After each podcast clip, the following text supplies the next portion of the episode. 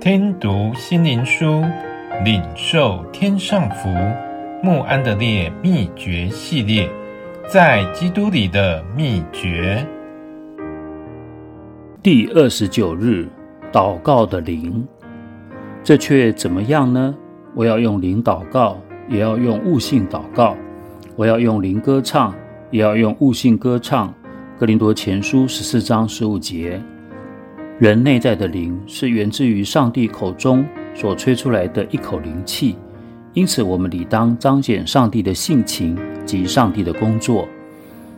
祷告的灵就是要从我们这个肉身的器皿，活出上帝的形象和愿意效法耶稣的榜样。凡事尽其所能，而没有自己的意思，竭力配合上帝的心意。换句话说，就是要倒空自己。除去自己的私欲和脾气，让上帝的爱与真光得以照进人心。这样的祷告是以耶稣的名祷告，没有什么事不被成就的。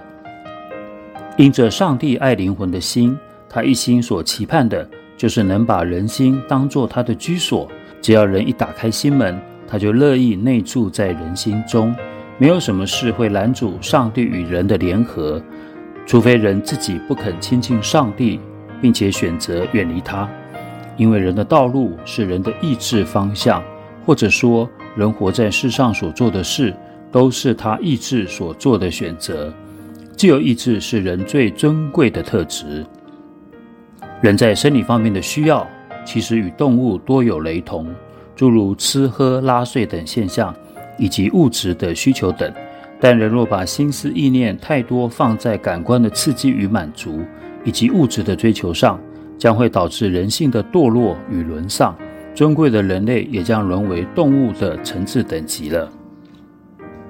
亲爱的弟兄姐妹们，让我们仔细寻思和彻底了解，为何永生的天赋借着圣灵将他的生命气息吹进我们的鼻孔里，为的是要我们显出他的性情与作为来。在世上，我们常肯为虚浮的名利花时间、付代价，不辞劳苦地追求寻觅。我们岂不该也以同样的努力去认识上帝，了解他的爱，明白上帝的旨意，并以遵行他的旨意作为我们一生奋斗的目标？上帝等着要施恩给你，要向你彰显，要充满你的生命，要使用你来荣耀他。如果你愿意将自己献上，摆在祭坛，并依靠他行事。就会看到，人也可以跟随耶稣基督加美的脚踪，在地上活出上帝爱的形象，并荣耀他的名。